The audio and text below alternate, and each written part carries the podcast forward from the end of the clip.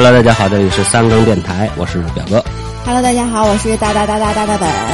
嗯，今天又是我给大家讲故事，就是因为大家啊，嗯，夸我说我讲的好，然后我就来劲儿了，你知道吗？都说孩子成这一路成长都是夸大的，然后越夸这孩子越优秀。你看，在我身上就是越人来佛，体验了一把，还真没呀。今天给大家讲一个元朝的故事，发生在元朝。啊。嗯，这个人呢，咱们故事的其中的一个主角儿啊，大伙儿喊他叫做胡儿。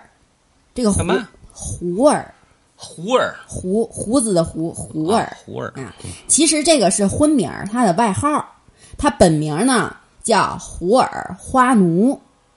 啊，啊，一听就是个外国名字。这不也就是蒙古啊？对对对，他是属他是一个色目人，色目人我搜了一下，大概就是其实就是外国人，就是嗯那会儿元祖忽必烈打江山的时候，就嗯。召集了很多外国军队，什么欧洲的那头的都有。他们那边嗯。那过去那个什么，咱们讲什么契丹啊，什么哎什么的那边，那都贴着那头很近了，那哎。说白了，对吧？对，这个胡儿的他的爷爷是元祖手下的一个幕僚啊，干嗯做事儿的。这个爷爷老有本事了。嗯，会点石成成金的那个炼金术。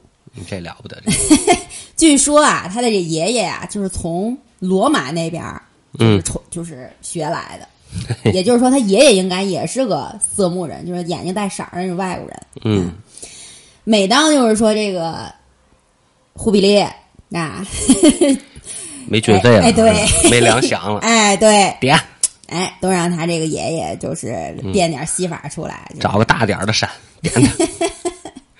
哪个是王屋，哎哪个是太行，这都给他点了。这这个圣旨一下，唰唰金光闪闪的，那，大金元宝就来了。嗯，但是据说这个虽然这个炼金术感觉上是无本万利，但是其实它是折阳寿的。嗯就这些个传承人里边儿，嗯，这些个非遗传承人里边儿，只有胡儿的爷爷能活得长点儿。哎，利用这个游刃有余，那找到了一点先机天机，然后呢，哎，火最后反正还是得了个善终。嗯他们这个整个的这个家族啊，好多都学这个的，但是呢，基本上都是只要用了两下就毙命了嗯啊。所以他这个胡儿的这个他们这个家族的这个炼金术，从此也就似有似无吧，感觉上是有，嗯，啊，但是却又没有，但不多，是吧？这叫人知道了，绑走点去吧。对吧？对，然后他的这个爷爷死了以后呢，就是忽必烈的他的这个继继承人，嗯知道吗？叫裕宗，就觉得他这个屡建奇功啊，嗯贡献大，那可了不得。哎，所以就给他这个家族呢封了些地，封了点爵位。啊，嗯可是这一家子都人家还用指你这点地，我找地儿点去呗。死了吗？不是刚说的，哦，他死了，然后家族又没传承下来，嗯对呀。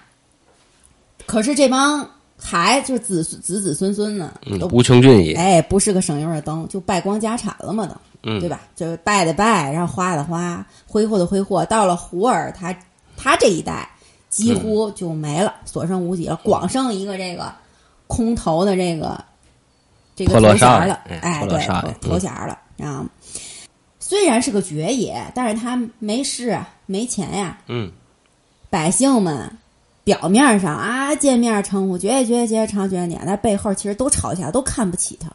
他本身自己也不争气这就跟那个大清国的一一老一少那个意思不一样，啊，对吧？啊，那这他对啊，他本身也也不争气，他还没钱，他又好赌又好嫖，然后媳妇儿呢是个就是当时的演员，唱戏的、嗯。啊，人家叫梨园儿，梨园儿里头的、嗯。啊，贵那个那个女子嗯，跟人跑了哟。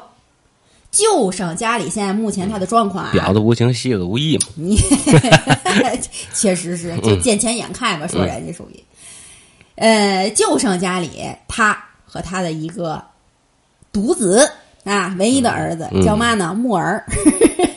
他人家不是那个吃的那个木耳啊，是呃穆穆穆斯林的那个穆啊，然后那个耳就是那个那个你的那个旁边那个对。尔康尔康的对对，但是咱们就说就叫木耳吧，就好鸡，你要吃的那个木耳啊木耳。所以就是本身就是咱们介绍了一下这个胡儿，这当时这个啊，然后胡儿别看就这样，嗯，还有一个好朋友，嗯，你知道吗？这个好朋友呢是谁呢？当时是特别有钱的这么一个商人，世世代代吧，商人叫马跃。嗯，哎，姓马的都有钱，姓马的都有钱。叫马跃，他这个从头到尾就祖祖辈辈都有钱，所以到这儿到到他这家也家底儿也厚，田产也多，每天带着他就是享乐去。嗯，俩人关系都不特别好，从小发小。嗯，呃，吃也在一块儿吃，喝也在一块儿喝，嫖也在一块儿嫖，是吧？嗯，啊，打架也一块儿，反正欺负人事反正嘛好事坏事俩人都在一块儿。嗯，账谁结呢？俩人也不分，都基本上，当然肯定都是马月结。嗯啊，马马老爷马月结，大家又看不起他，有的时候就是拿他这点儿就是家族的这个炼金术开他玩笑，就说你看你是不是老吃人喝人呢？啊，嗯没什么大本事靠人儿。啊。他呢，有的时候自己还吹牛，他说：“切，这是马爷不找我要，马爷要是哪天想找我算起来，我立刻那意思我就能嗯立马还清他。”嗯，马上给你点一座山。哎，大伙儿就嘎嘎嘎嘎嘲笑他，你知道吗？我们再多说两句马爷啊，这个马爷呢，家里有媳妇儿。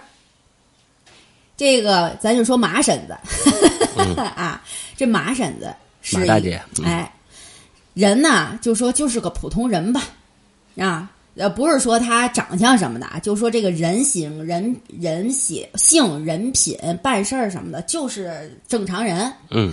但是咱们这正常人，他肯定是容忍不了我爷们儿天天出去跟发小儿啊胡吃海塞、胡作非为、吃喝嫖赌，嗯，还见不着人儿啊，那他就很按理说那个年代不不应该有这种想法。按理说哦，，是一个挺前卫的女性。对对，你这就就已经不正常了，嗯知道吗？就是在正常人里算不正常的啊。那个时候的时代的这个女性是没有这种想法的，嗯这出去是应该的。嗯啊，那咱说了，青楼里待待待俩月，待仨月，这很正常，正常啊太太正常了。这个啊，啊，你那么有钱，你不出去，你才不正常了。不，他有可能他表面上看正常，但是心生怨恨呀，嗯没有对吧？那人没有说我一天见不着我，我爷们儿不着家，我我每天给钱不就行了嘛，对吧？你家里还落个大奶奶了，那你你你错了，我们女性心里想的是，你给钱让我别来找小 小白脸儿可以，只给钱不可以，你得见着人行 行，啊。然后呢，他就对这个活儿他就不老满意的，嗯但是那个女的她也不能总，你像比如说我总跟就是呃爷们儿说你哥们儿不好，你这爷们儿心里也烦呐，对吧？你不你你心腻，你不但烦媳妇儿，你被你心也腻呀，对吗？他也不好意思说，他就想哪天找个机会离间离间他们俩，嗯你知道吗？哎，这天就逮着这么个机会，嗯，正好赶上个月底，活儿没钱了，这基本上啊，月光族嘛，嗯。啊，没吃的了。早上起来，饿怪饿得慌，然后从一早一早早晨就没吃了，怎么办呢？哎，马马马爷家。啊，哎。抢抢块切糕去，起来就去奔马爷家了，那肯定那就是有好吃的。可是他没他没想到，这个马爷越到了这个月底，他不得去敛租子去吗？嗯该算账算账，该收租收租收租，没在家。嗯他就等了会儿，他就等着。这个马婶子呢，他就使坏了。他说：“你不等着吗？行，我就光给你上茶，我给嗯你吃的。一一一杯又一杯，这茶刮油啊！哎，越喝越饿，越喝越饿。坐一上午坐在这儿，呵，一看没戏了，走吧，站起来走吧。他刚站起来要走，那马婶子，哎，说话，叔叔，等会儿再走。嗯，哎，你看这么长时间，我这个怠慢了，我这一直忙事儿，是吧？我这一个人在家里也闷气得慌。叔叔，咱下两盘棋吧。嗯过去可能流行那种嗯，啊斗兽棋 哎。是啥的，反正是啊五子棋，啊，对，咱俩玩会儿大富翁啊，啊，咱俩玩会儿大富翁啊，玩会儿。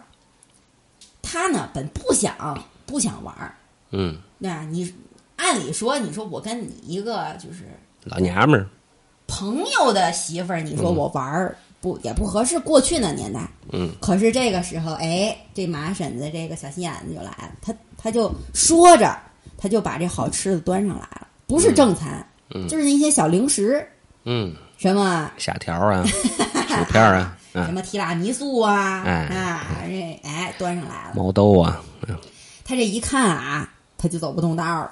行吧，下棋就下棋吧，啊，他就坐那儿，坐那儿以后啊，叽呱就开始吃，一边吃一边玩，一边吃一边玩。嗯，但是这马婶就说：“他说你看咱们就妇道人家对吧？难免你下一下我下一下碰着手，这样嗯。他从脑袋上拿出两个就是簪子啊，就说你一个我一个，咱俩拿这簪子扒拉这个棋，嗯也不用也不容易，就是对吧？碰着手、也不是让人说闲话，让想吓人看见。啊，嗯行，呵，挺好。啊，俩人下，他一下他没想到这个马婶子这个大富翁玩的还挺好，嗯下了二十多盘儿嗯啊，都到了晚晚上饭点儿了。可是呢，这个中间的这个呃仆人们看见这个麻婶子玩的好，都都在围在这儿看。一看呢，这一家这一大家在大大家族啊，啥都没干，就全一下午看下棋呢。嗯按理说，平时就这种情况，就得这些下人就得呵斥他，干嘛呀？干干活去。但是今天麻婶子并没有，啊，哎，大伙儿玩儿倍儿高兴。晚上了，还给准备了一桌酒菜，嗯吃完了，给送走的。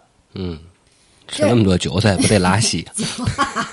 哎，好，反正准备了好吃的。嗯这个这一天，这个马老爷他就没来，嗯晚上也没回家吃，因为太累了呀，随便街上买点什么，就吃了一碗面就回家了。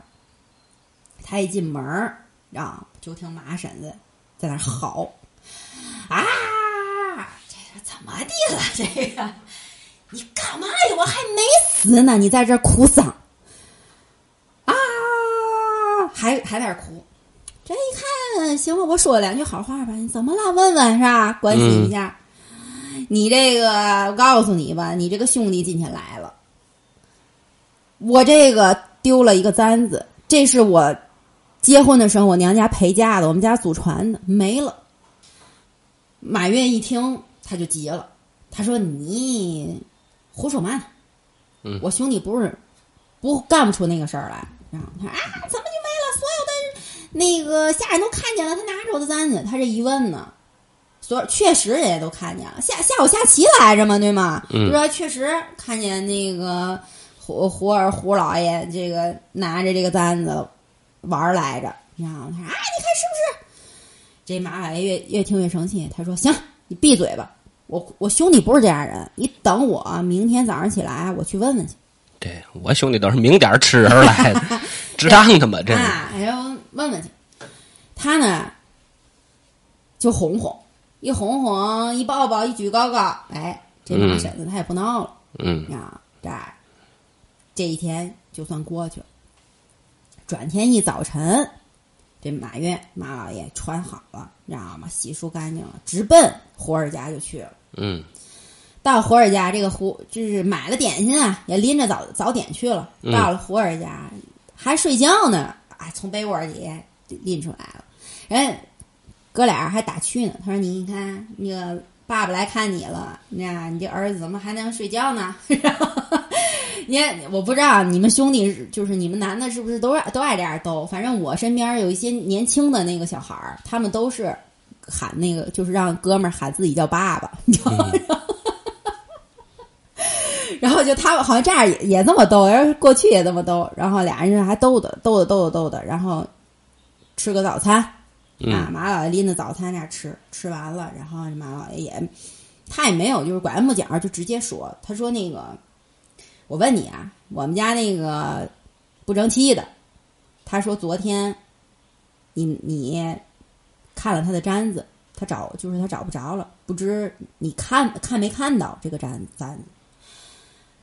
这个胡尔他他一听，他就明白了，簪子是你给我的，我临走的时候给你放在棋盘上的，你现在说你丢了，啊，他一一复盘这个事儿，他就想，这娘们儿这是故意的、陷害我，嗯，但是我不能跟我哥们儿说，这这事这事儿没法说，我能说吗？你媳妇儿你媳妇儿陷害我了，对吧？他心里有数了。他说啊，他说我看见了，确实，我看啊，这个嫂子的这个簪子啊，好看，我就拿起来把玩，一把玩呢，嗯，无意间揣兜里了，他就手去摸自己自己这个兜儿，他说：“哎，我这明昨天喝醉了，迷迷糊糊的。”他说：“我一会儿找完了东西，找完了我给你送去。”他说马老爷说：“呵，我就知道，我就说我兄弟不是这样人。行，有你这句话我知道，那我先走了。”他说：“行，那那那咱一会儿见。”等到了下午，啊，咱们说这个谁嘛，这个，嗯，胡尔不还有个儿子嘛？胡儿、这个木耳啊，木耳大儿子，提着些点心，啊，提着些酒，带这个簪子，就去了这个马老爷家了。一进门就说：“这个，这是我爸啊，让我还回来的。”可是这马婶子看见这脸色可就变了，他知道中间怎么回事儿啊，嗯对吧？他想，我昨天明明把这簪子给压箱子底下了，哪儿来的？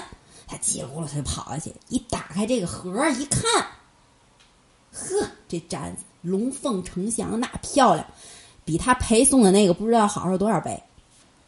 所以他一下子他就鬼迷心窍了，他就给留下了，带着哎呀照啊什么的。这马老爷也高兴，啊，然然后呢，这个木耳不就走了吗？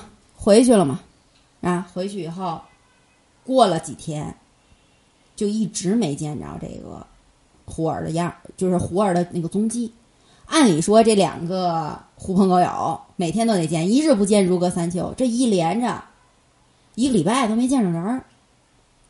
有一天，他就在这个大街上碰见这个木耳了，一把拽住他说：“你爹怎么这些日子没看见啊？哪儿去了？”这木耳一看，哎呦，他说那个马伯伯啊，马伯伯好，这个我爹呀被官府招去了，干嘛去了呢？就说这个这个官盐呀，需要有一些关卡呀，得有人看守。官家看我们这个家里太困难了，就把我爹调去了。这个盐的这个事儿是个肥差呀，他就纳闷儿，他说这么好的事儿，这我哥们儿怎么没跟我说呢？不是他，就是我们的关系这么好，你得跟我说一句吧，你就直接走了，对吧？嗯他就说：“他说行吧。”他就觉得这事儿不对劲儿，但是呢，也不知道哪儿不对劲儿。他回去他就打听，一打听呢，确实有这么个事儿。这两天就是官面上招人去弄这个私盐的，这个弄这个盐的这个事儿，保护这个盐的这个事儿。他呢还是纳闷，他说这么好的事儿，他不得跟我显摆显摆，吹吹牛，对吗？按按你说，你们好哥们儿在一块儿，对吧？他就又找人打听，要那个名单儿，就每个月官府就是会发放一些，就是就是比如说呃官官面上有什么事儿，对吧？然后那个名单儿里又都有谁？他这一找，没有，没有这个胡儿这个名单儿，嗯他就更觉得这事儿蹊跷了。他站起来，他就走了，到了胡胡儿家，叭叭叭拍门。这木耳在家里正干活呢，烧火是洗衣服、做饭呢。嗯，他就小小孩儿挺强 亮啊。啊进去一把薅小孩儿，你知道吗？你这个小兔崽子，你说你爹去哪儿了？他说：“哎呦，我爹就是那个什么呢？那个，那个就是我都说了嘛，去去去当官儿去了嘛，然后干活儿去了嘛，上工作去了嘛。他说你放屁，一把把那个名簿袋儿啪扔他跟前了。他说你看上面有你爹名字。这小孩一看就吓坏了，就嗯哭了。，看了半天，我不认字儿啊。说你爹到底去哪儿了？这小孩扑通一下坐地了。他说：“马爹，他喊马爹爹，我爹在马家婶子头上戴着呢。”完了，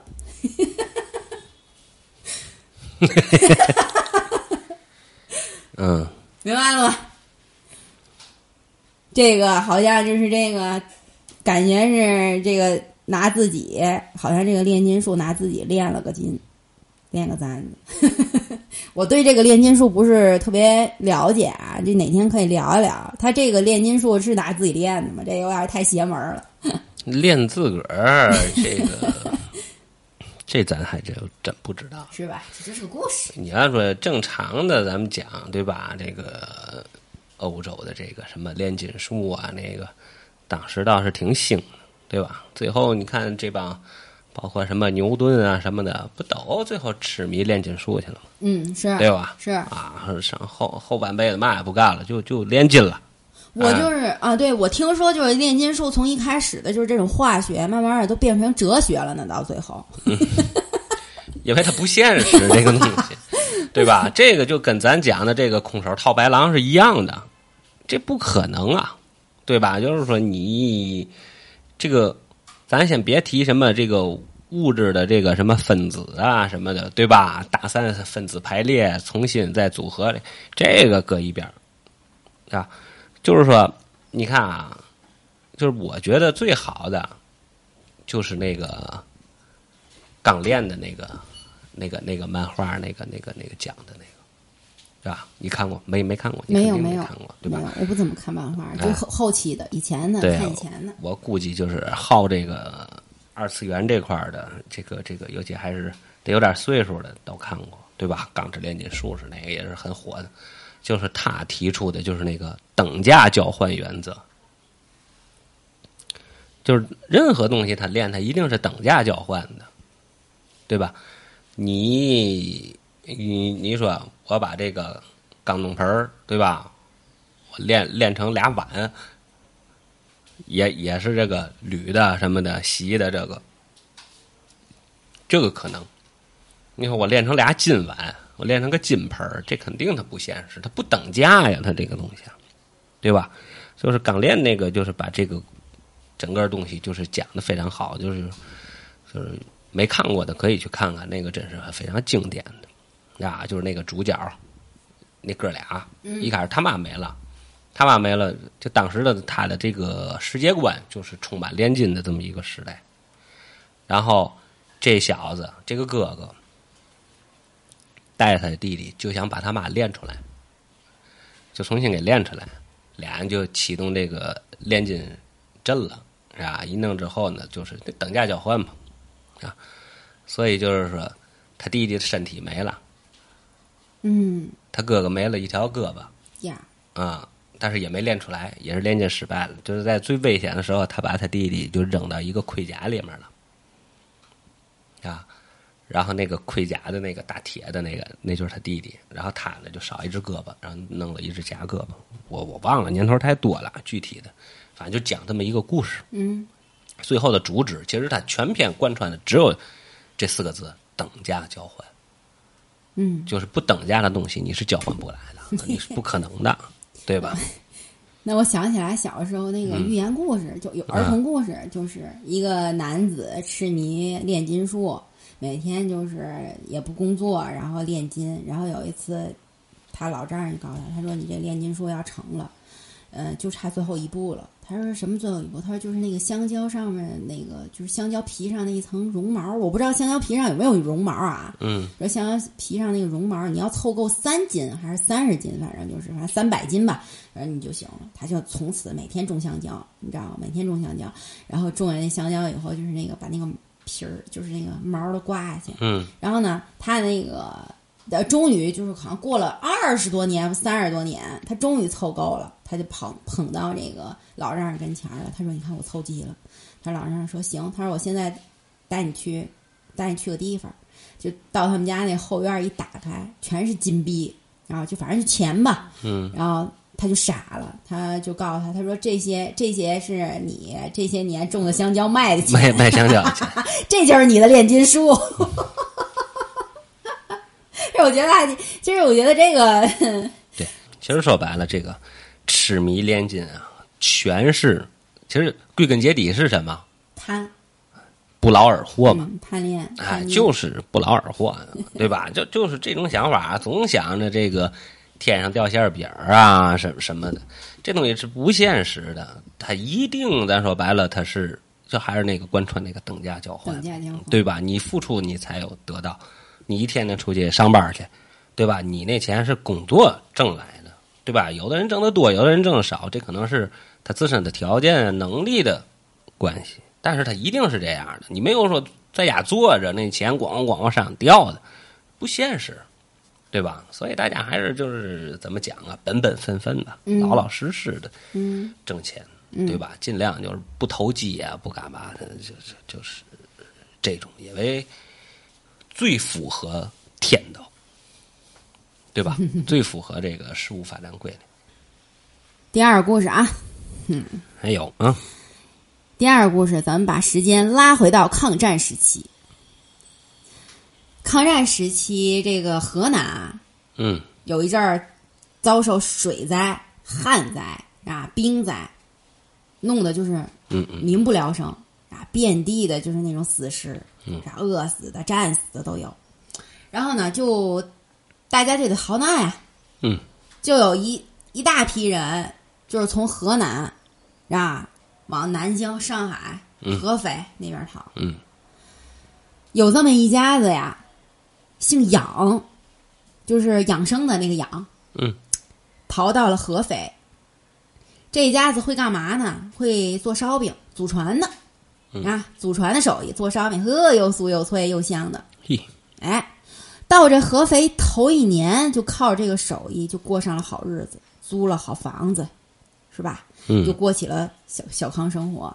嗯，这家里一切都好，但就这么个事儿比较糟心，就是养家的这个儿媳妇儿生了孩子，她留不住，就活不了，嗯过不了满月，这孩子准没。嗯，谁让你们姓杨的？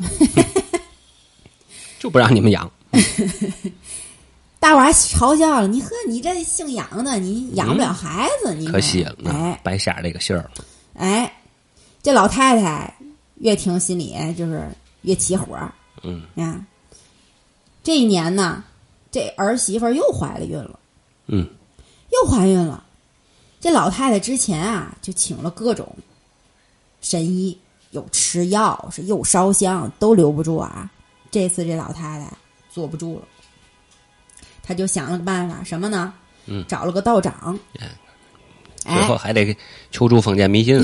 所有的这些事儿啊，真的，这个科学的尽头是玄学，啊哎一定是这样的。我不知道现在合肥有没有这个庙啊，叫做青煞庙，我不知道现在还有没有啊？这个那咱就不知道，哎没没去过安徽。这个哎，这个道长就是这青煞庙的这么一个道长，嗯他呢就去那儿给给这道长就是死活就是道长人家不管，人说我不管这事儿，他不行，你知道吗？他就死活的他就是就必须得管，撕皮裸肉的，嗯，挺泼妇的这个婆婆啊，人家道长不管，她就开始在那儿哭，对你你这个得找曹开用，这 这不是我们的活儿啊，这个在那儿哭啊什么啊？你看看这还是啊清修的人呐，这还是神仙呐。嗯这我们啊凡人有了事儿他不管，他白修行了，知道吗？就是说这种、这种这种话。啊，那还贬人家。嗯哎，道长一说一听呢就乐了。我嗯估计人家知道命中该死一劫。嗯，道长就说行吧，我管你这事儿可以，但是你得跟我说实话，你知道吧？你这个孩子呀是个冤魂，哪个孩子就是他怀不住的这些孩子啊？都是同一个冤魂。嗯嗯，这个孩子身上怨气太大，嗯你有你想想，你有没有缺德事儿，在对这孩子的前，就是你在这，因为你这孩子不是一直都这一个孩子嘛，你有没有做这个对这个孩子伤害特别大的事儿，让他有怨气的事儿？这一说呀，这老太太嘴还硬，没有，我们那一家子都是好人，没有，嘴还硬呢，你知道？这小媳妇儿就哭了，她说：“道长，您要这么说，我就不瞒您了。嗯我您是知道我们是逃难来的，这一路上啊，刚开始还有点吃的，啊，可到后来，可是时间长了，一口吃的也吃不到了，嗯买也没地儿买，后来就开始开始吃死人了，路上的死人，嗯后来死人吃的都没地儿吃了，慢慢的都变成一种生意了，就是你没都没地儿找死人去。嗯，我们这些穷苦人没钱的怎么办？易子而食，对，哎，大表哥之前讲过，就是易子而食。我们最后没办法了，和别人家换的孩子吃，嗯就是这么个事儿。大长说：“那你这么一说，那我就知道了，啊。”他说：“这样，我给你出三个主意。第一个，给这孩子立一个就是空的坟，就是他们叫什么空冢是吧？嗯坟冢呃空冢立个立一个空种。第二个，找一个跟你们两个人都有血缘关系的这么一个孩子过继当养子。就是这个孩子既跟爸爸有点血缘关系，也得跟你这小媳妇儿有点血缘关系那往哪儿找去？不好找，啊。第三个要认丁、索、刘三个姓儿的人，干爹干娘，这一个人要身上同时有这三个姓儿，嗯估计就是本身姓丁，是吧？然后或者是姓索什么的，然后丈夫家姓什么什么，姓姓刘什么的，反正就是这一家子里，反正你得有这三个姓儿。这个人、嗯这家子里得有这三个姓儿，认干爹干妈，你这孩子就可以养养得住了啊！老杨家的养养儿子就养住了。那就是过继的这个这个是吧？对，眼看这临盆了，前两个都解决了，就中间这个不好找。哎，怎么就那么村？他们家一个亲戚逃难，也逃到这个合肥来了。嗯这个男的呢，是这个老养家的这个这个儿子的表弟。这个女就这个这个啊媳妇儿呢，是这个老养家儿媳妇儿的表妹，远房表妹，这俩两口子嗯，正好还怀了孩子。你看，哎呀，想吃病就下雹子，我们这老太太裹了十来个烧饼就去人家家了，你知道吗？嗯进了门没说两句好话，人家就同意了。老太太还觉得这事儿挺难的了，嗯让人说就是同意，就说哎，你看你对吧？其实没说什么，我估计这家可能认为这一家子过得好，跟着我们也是受饿，把孩子搁到个好人家是吧？还还能长大了，嗯。这事儿都解决了，倍儿美。这天就生了，生了以后，谁生了？这儿媳妇儿啊，啊？哦，这表妹先生的，生完了抱回家了，这大儿子、嗯。啊，然后紧跟着这个老远家这儿媳妇儿也生了，嗯。对吧？这生了以后，呵，美的呀，抱起来呀，天天耐耐不行，哎，突然间有这一天，晚上睡沉了，把这孩子给压死了，又没活了，他生的这个，嗯，又没活了，那过继那孩子呢？送回去了，是吧？啊，又给送回去了。啊，又给送回去了，生气给送回去了。这老太太又不讲理，又给送回去了。从此也抑郁症了，也不跟老公同睡了。这孩子眼看就没指望了。这老太太在家里又闹，嗯结果这俩人一看行吧，对吧？大孝子，这不就又计划要宝宝？这一计划呢，哎，又怀上了，又怀上一胎。这老太太这个 高兴，嗯，又得想办法，得留住了，又得想办法。正好赶上一个从湖北来的，也是个道长嗯啊，他就去找人家去了，找人家。这道长呢，其实呢，他有点儿嗯，就是骗子那意思。他在这个来，他每到这一个地区啊，他都把就是附近有什么事儿啊，他都打听好了。嗯正好赶上这个老太太一找他去，就是一说，说你们家肯定是这事儿那事儿那事儿，呵，这老太太就信啊，说对，嗯嗯道长救救我们啊，救救我的整个的家，是吧？嗯，道长说，嗯，我给你出个主意，呃，你别听之前那个道长的，你就听我的，你这胎生下来以后，别等他喘气儿，就别等他就是过夜儿，直接腰斩切两切两半儿，然后埋了。你再下一胎，我保你生四个，就是你再你我保你有四个大儿子。嗯老太太说行，就这么定。回家就等着这孩子生嘛，嗯这孩子这不就生出来了吗？老太太哎，生完了二话没说，抱着孩子就去厨房，叭一刀就给切两半儿。嗯，你就别说五脏六腑都流一地了，反正这这这我就不形容了吧，啊，老太太也是个了不起的筷子手，屠夫。哎嗯，邻里街坊的知道他们家生孩子就活不了，人家也没问这新生儿去哪儿了，所以这事儿顺理成章就盖过了。转年，他家就四个就生了，嗯四胞胎，就生了四个。呵，这四个大小子轮轮番抱，抱这抱那个呀，还在门口儿就是这回可不怕死了，我有四个。说风凉话，哼，有的人说我们家几祖上没没福，生不出儿子来。你看看我们一生生四个，是吧？嗯，这老有老道越从他跟前过，他越说，老大人家还是不撵语啊，还是小小。这几这么几年过去啊，这就到了解放了。这解放后啊，这合肥城里好多这个庙宇什么的道观不都荒废了吗？废弃了吗？嗯。大伙儿就是这些修行的人没地儿去了，嗯，所以就是政府就会有一些安排，就把这道长呢就给嗯。安排在一个地儿啊，看大门儿就传达室，嗯。顺道看个看个自行车嗯啊，嗯，要看丢不了，然后一来有一些来人也不用问找谁，不用掐指一算，好 我知道你找谁，去去。有一些门口的大爷们呀、小青年们呀，这样凉快凉快乘凉的，有时候就坐这车棚底下传达室这儿跟老道聊天儿顺道儿嗯。啊，老远家这事儿大伙都知道，有好事儿的呢，就一来二去的就老问，嗯。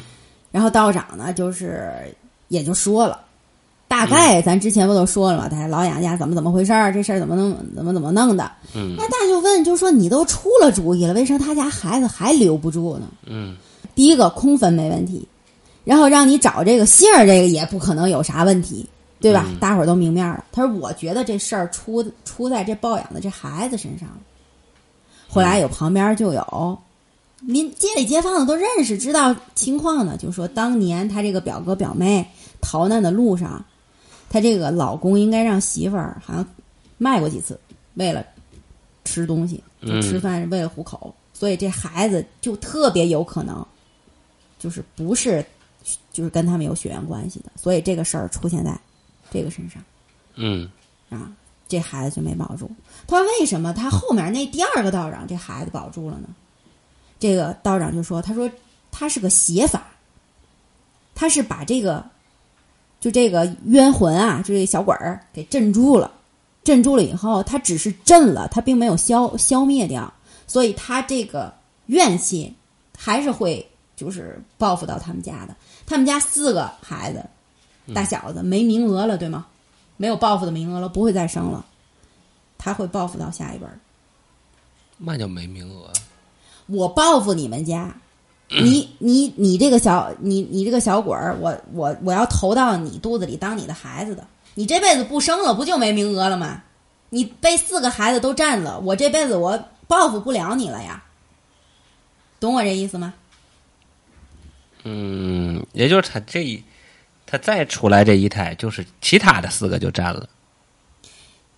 他这孩子被腰斩，就是斩完了以后，不就被摁住了吗？紧跟着他们家不就一生连生四个四胞胎吗？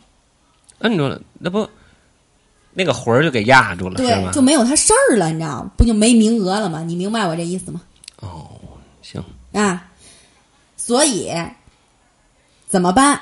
报复到下一代中，也就是说，老养家的孙子辈儿的人会出问题。这个故事就到这儿没了。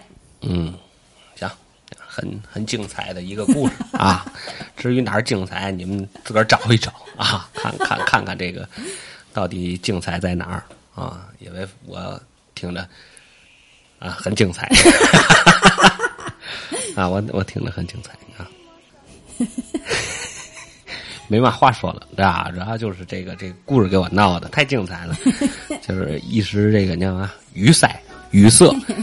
这个大门讲的挺好啊，那个耐听，下回还让他讲啊 啊，开一个那个大本故事会啊，故事会那今天就到这儿，到这儿吧。嗯，希望大家听得开心嗯，啊。行，OK，就这样吧，拜拜。拜拜。